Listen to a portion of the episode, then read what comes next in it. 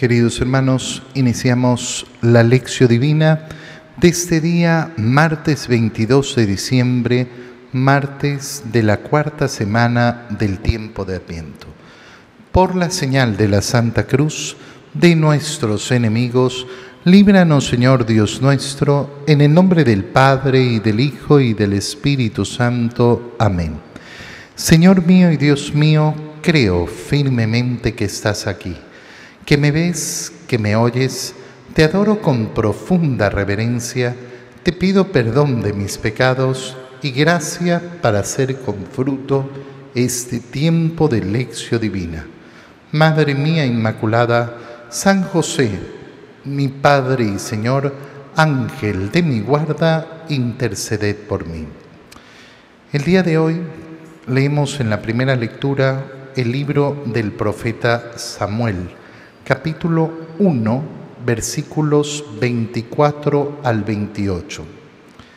En aquellos días, Ana llevó a Samuel, que todavía era muy pequeño, a la casa del Señor en Silo, y llevó también un novillo de tres años, un costal de harina y un odre de vino. Una vez sacrificado el novillo, Ana presentó al niño a Elí y le dijo, Escúchame, Señor, te juro por mi vida que yo soy aquella mujer que estuvo junto a ti en este lugar orando al Señor. Este es el niño que yo le pedí al Señor y que Él me ha concedido. Por eso ahora yo se lo ofrezco al Señor, para que le quede consagrado de por vida. Y adoraron al Señor. Palabra de Dios. En esta lectura del libro del profeta Samuel podemos contemplar varios, eh, varios hechos bellísimos. Ana, como, eh, como hemos escuchado, no podía tener hijos. Eso nos lo presentan justamente en estos días de Navidad, después de haber escuchado eh, la historia de Isabel y Zacarías, que no podían tener hijos así como otros anuncios proféticos y anuncios de ángeles a lo largo del Antiguo Testamento, donde diferentes mujeres estériles han tenido hijos que van a ser sumamente importantes en eh, el camino del Señor, en los planes del Señor. Fíjate qué importante es tener claro que los hijos son un regalo de Dios. Cuando una persona no tiene en su corazón claro esto que es una idea tan sencilla, tan, tan sencilla, los hijos son un regalo de Dios. El corazón se confunde y se confunde en extremo.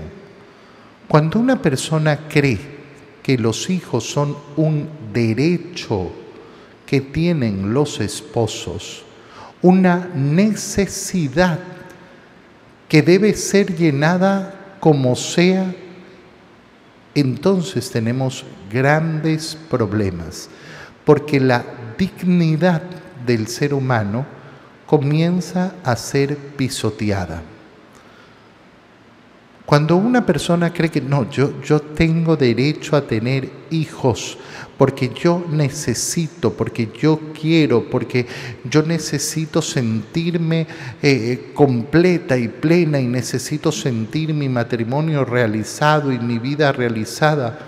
Bueno, resulta que al no poder tener hijos, acuden a cualquier técnica que no dignifica al ser humano a técnicas que además, por conseguir uno, son capaces de destruir muchos, de asesinar muchos.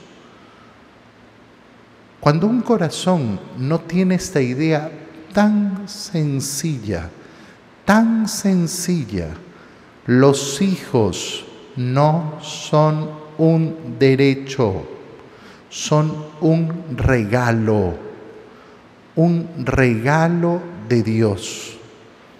ahí vemos a tanta gente que hoy día no, no le interesa. Yo quiero tener un hijo y si tengo que acudir a una fecundación in vitro y si van a jugar con, eh, con esos otros hijos que no van a recibir la oportunidad de ser implantados en el útero, no importa. No importa, nada importa. Nada importa porque lo único que importa es que yo necesito.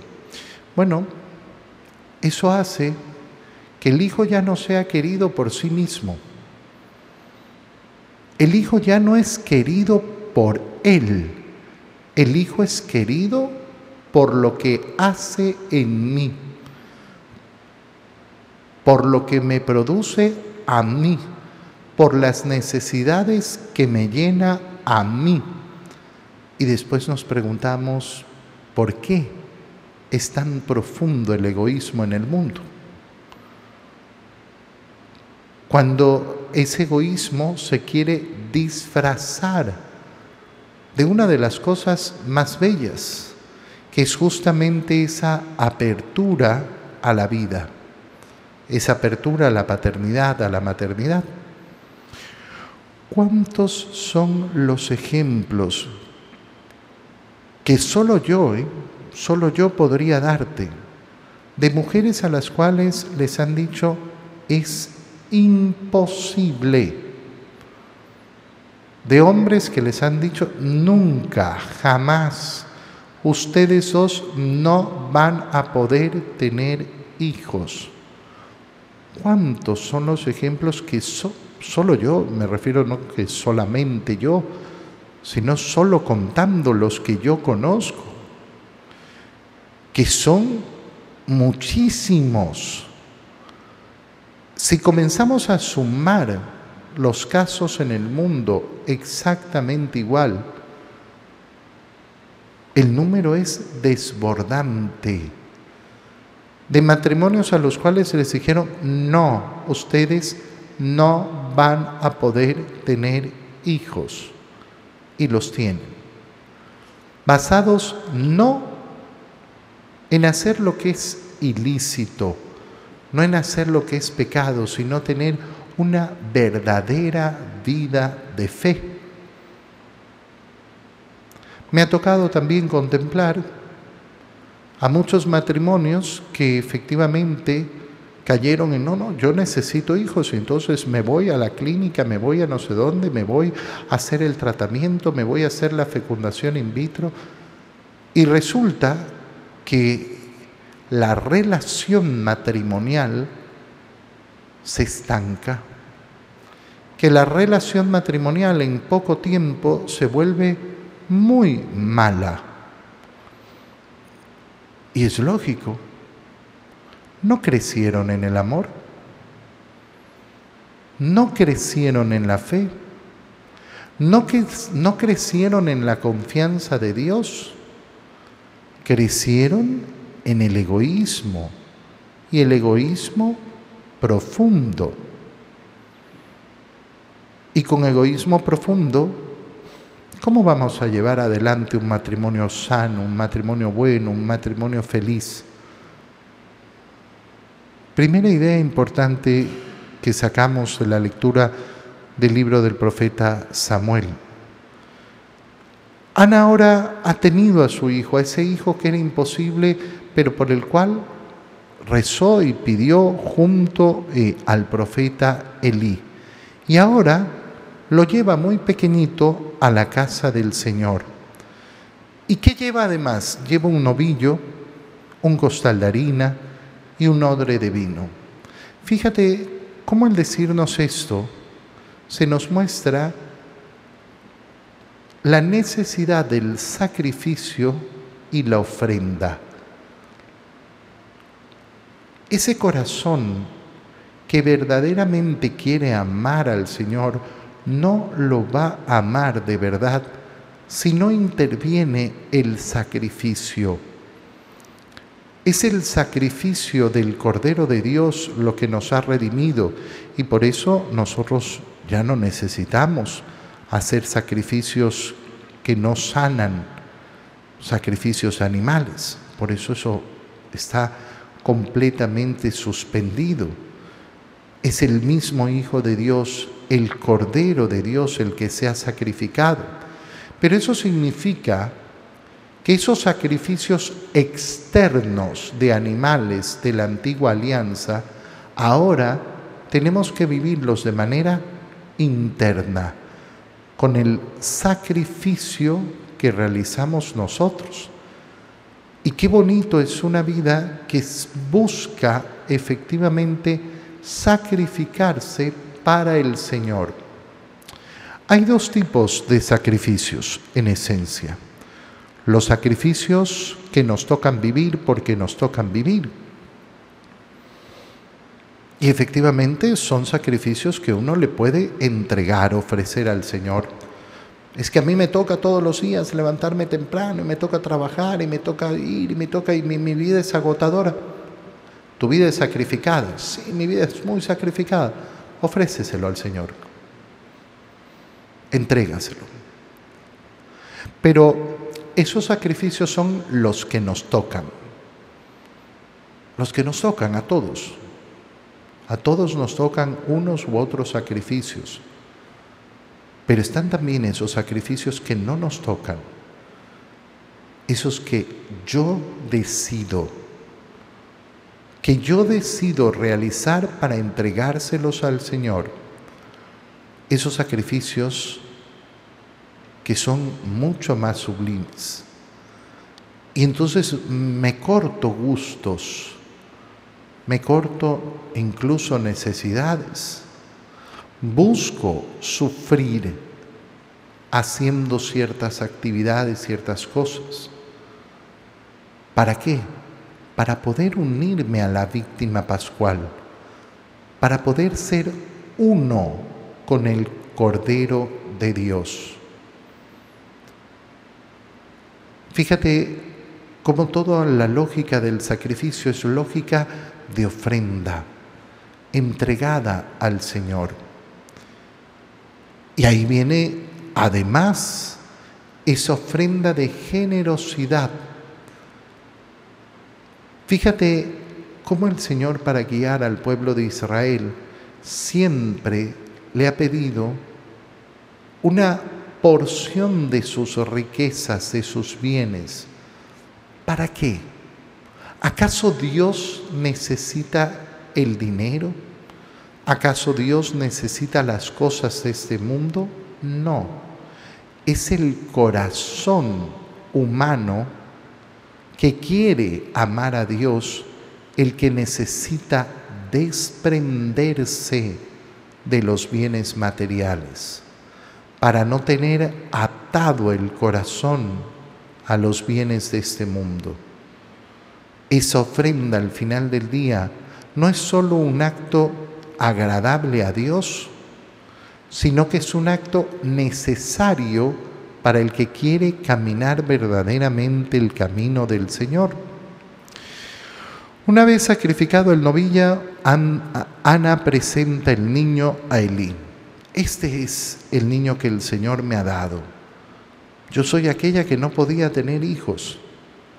Y como el Señor me lo ha concedido, por eso ahora yo se lo ofrezco al Señor para que le quede consagrado de por vida. Ese va a ser el profeta Samuel. Qué importante es saber entregar a Dios los hijos. Pero eso empieza por esa apertura a la vida. Oye, Qué absurdo es celebrar la Navidad. Y escúchalo bien, qué absurdo es celebrar la natividad de nuestro Señor y tener un corazón egoísta y cerrado a la vida. Ay, qué lindo el niño, qué lindo el niño. Pero si tú no amas la vida, tú estás abierto a la vida. Tú eres de aquellos que piensan que no, no se puede tener tantos hijos, no, no, dos niños, tres máximo, porque en estos tiempos... Hipócrita, falso. ¿Por qué? Porque pensamos en los hijos de acuerdo a nuestra conveniencia, a nuestra conveniencia. ¿No se los ofrecemos al Señor? Date cuenta de lo que significa estar abierto a la vida. Significa decirle al Señor, Señor, nosotros no nos hemos casado para cumplir nuestra voluntad. Nosotros nos hemos casado escuchando tu llamado, tu vocación. Tú nos has llamado a este sacramento del matrimonio para que tengamos esa ayuda mutua, ese amor mutuo que nos permita santificarnos y llegar a la meta que es el cielo. Para eso sirve el matrimonio. Pero además, como servidores tuyos, ¿y cuál es uno de los modos más grandes en que el matrimonio sirve a Dios? Convirtiéndose en procreadores y viendo en los hijos no solo esos hijos que llenan mi corazón y llenan mi vida, sino aquellos futuros ciudadanos del reino. Cuando una pareja vive cerrada la vida porque, ah, no, es que no se puede, no se puede, no se puede, tienen que considerar cuántos ¿A cuántos le está negando la existencia, pero no solo la existencia, sino la posibilidad de vivir la eternidad en la gloria de Dios? Y se la negó. ¿Por qué? Por la preocupación de cómo iba a vivir en este mundo. Pero resulta que la preocupación de cómo iba a vivir en este mundo era una preocupación vana porque ninguno de nosotros sabe cómo va a vivir el día de mañana.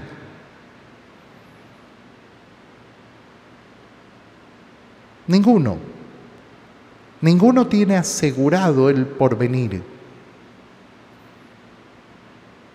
Pero por querer asegurar un buen porvenir para pocos, entonces le niego no solo el porvenir, sino la existencia a muchos. La labor de los esposos es esa,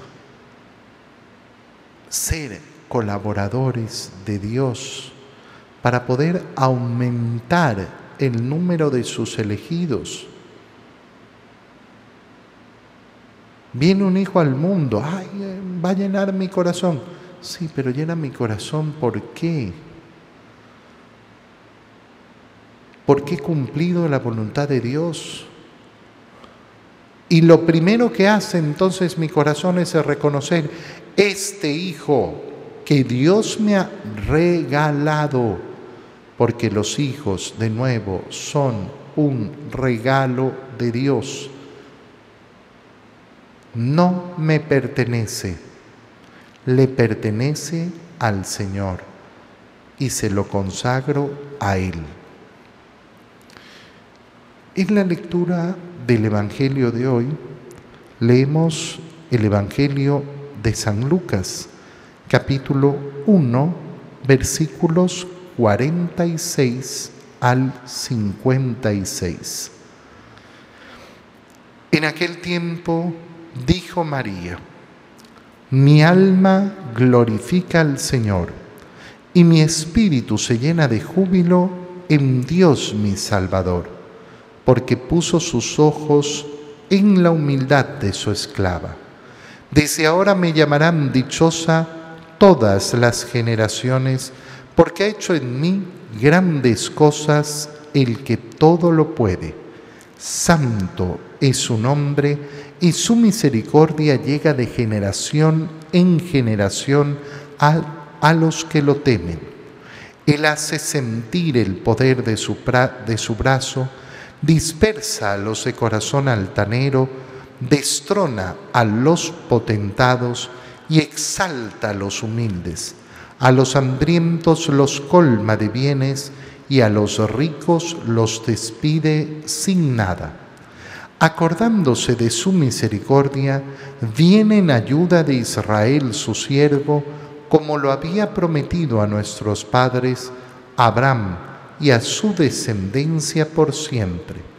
María permaneció con Isabel unos tres meses y luego regresó a su casa.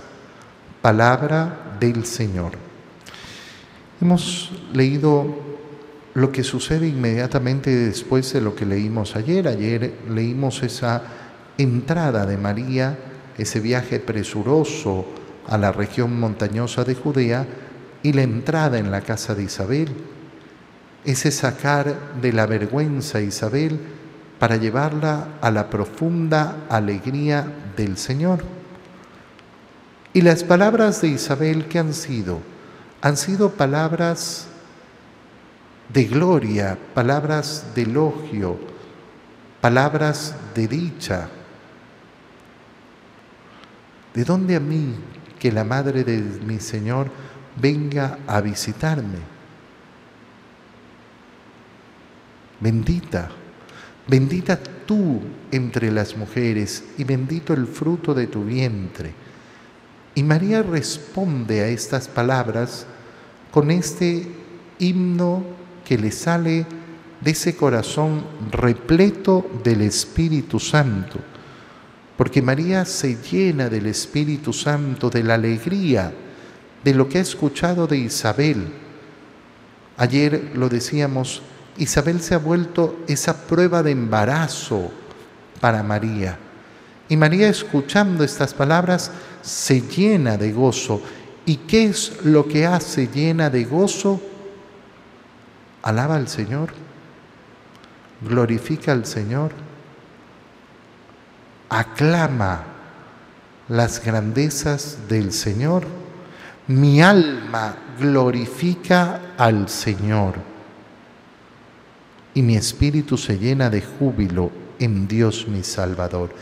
Una de las cosas que nos deben llamar la atención sobre este himno, sobre este cántico de nuestra Madre María, el Magnificat, es que María efectivamente compone en ese momento su propia alabanza al Señor.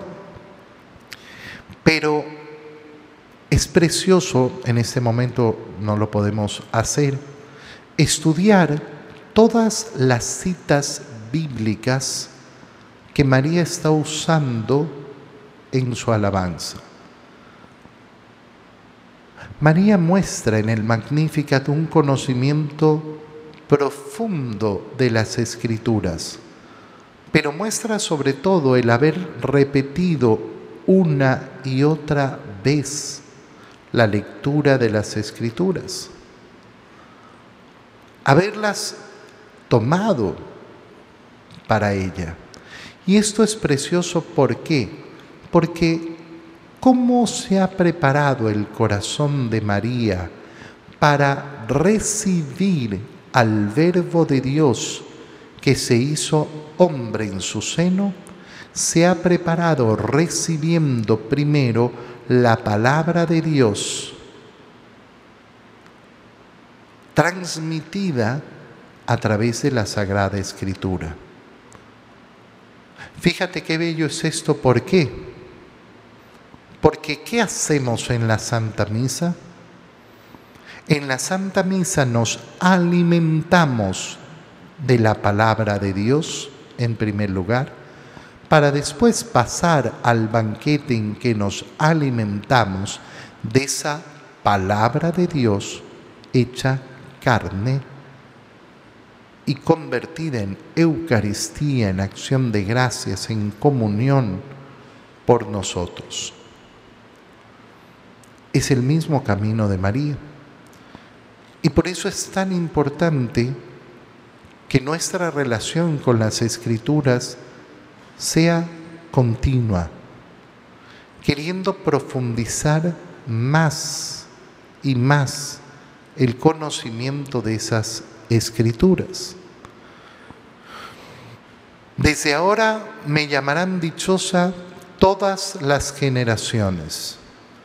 Esta es una profecía que hace María. Y nosotros nos honramos de cumplir esta profecía. Y aquel que no quiera participar en su cumplimiento, perdón lo que voy a decir, es un pobre diablo.